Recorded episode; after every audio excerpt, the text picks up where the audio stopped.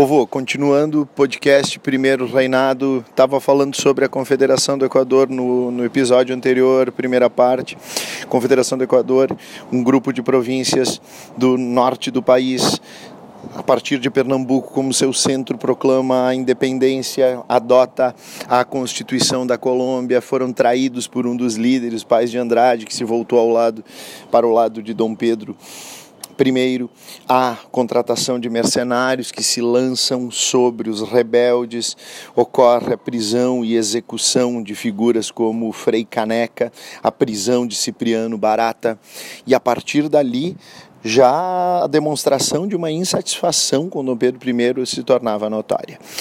Só que também, paralelamente a essa repressão que ele realizou em Pernambuco, eclodiu uma outra revolta no extremo sul do país, Sim, no extremo sul do Império, uma província de fala espanhola, castelhana, a província cisplatina. A província cisplatina ela foi anexada ao Império Brasileiro por Dom João VI e a sua emancipação aconteceu durante o reinado de Pedro I. Começa, eclode em 1825 a rebelião de independência,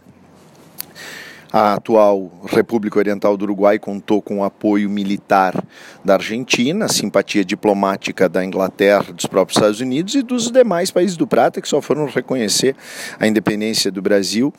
depois que o Brasil reconheceu a independência do atual Uruguai. Mas o fato é que a, a província cisplatina ela derrota as tropas brasileiras, majoritariamente formada por estancieiros gaúchos e catarinenses, consegue a sua emancipação, é a única província que se emancipou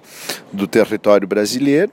e isso já foi mais uma demonstração de fragilidade do imperador. O imperador que passava a ser cada vez mais acusado de se preocupar muito mais com as questões de Portugal do que com as do Brasil. Em 1826, quando morre Dom João VI,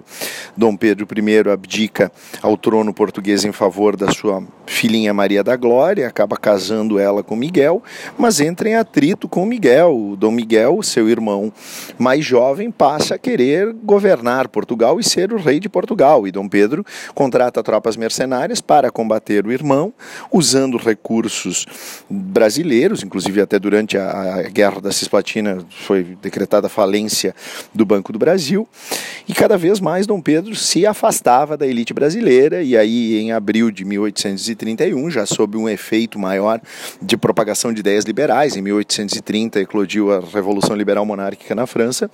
que foi elemento decisivo para levantes aqui no Brasil mobilizações nas cidades, ocorreu o assassinato de um jornalista crítico de Dom Pedro chamado Líbero Badaró, e esses episódios acabaram desencadeando uma série de processos de questionamento a Dom Pedro. Em 1831, um episódio conhecido como Noite das Garrafadas, brasileiros e portugueses chegaram às vias de fato nas ruas do Rio de Janeiro. Dom Pedro ia percebendo cada vez mais sua situação como eh, impraticável, insustentável no Brasil, temia perder tanto o trono português quanto o trono brasileiro,